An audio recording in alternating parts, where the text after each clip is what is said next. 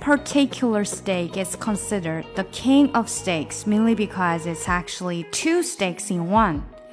On one side, they have a New York strip, and on the other is a rather large filet mignon.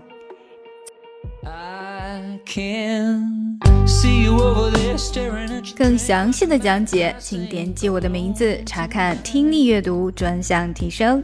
and 关注公众号 ES Post，每天接收跟读推送。 gonna treat you right. Well, it's probably not my place, but I'm gonna say it anyway. Cause you look like you hadn't felt the fire, had a little fun, hadn't had a smile in a little while.